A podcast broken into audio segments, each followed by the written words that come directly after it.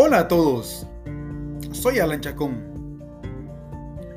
Bienvenidos al segundo capítulo de este podcast en donde les platicaré sobre los aprendizajes obtenidos en el curso de producción de materiales digitales con la maestra Flor Sagastume.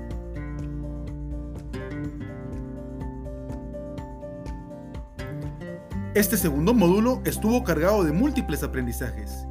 Iniciaremos conversando sobre la estructura didáctica para el desarrollo de contenidos de aprendizaje, que, en pocas palabras, constituye la planificación que se realiza previo al desarrollo de contenidos virtuales educativos.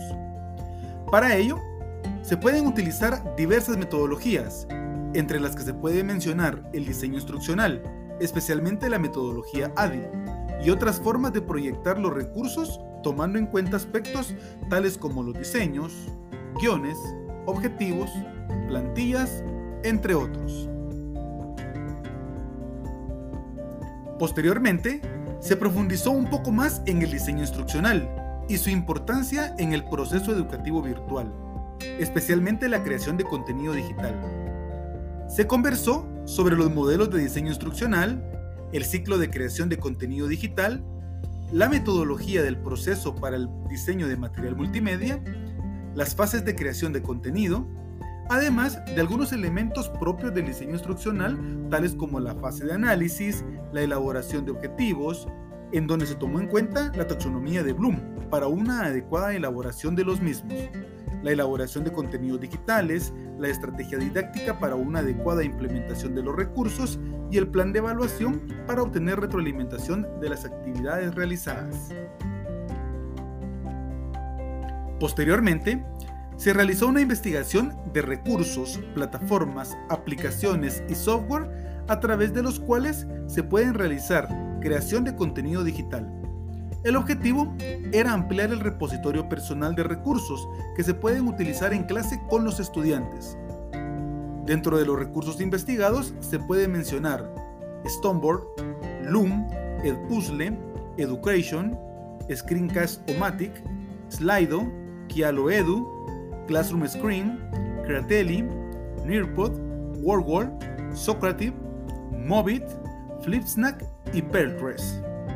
Todas ellas brindan diversas herramientas para generar y motivar el aprendizaje con los estudiantes y se pueden realizar actividades desde evaluaciones, foros, juegos, clases interactivas, entre otros.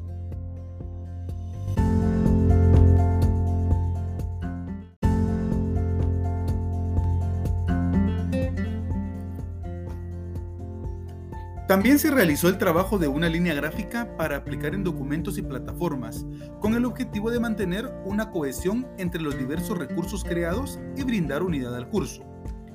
Esta actividad fue particularmente interesante para mí, pues el tema de la edición me llama la atención y en otros momentos he utilizado Canva para generar algunos diseños, pero las herramientas e ideas brindadas en esta tarea me permitieron ampliar mis habilidades y mejorar en este aspecto. Por último, se habló sobre los derechos de autor, elemento importante a la hora de crear y generar recursos educativos digitales. Se conversó sobre los recursos educativos abiertos y las licencias Creative Commons, mismas que son de uso libre y que tienen diferentes condiciones que el autor coloca para utilizar adecuadamente su contenido. Muchas gracias por escuchar este segundo capítulo. Espero que les haya gustado y nos escucharemos pronto por este mismo medio. Hasta la próxima.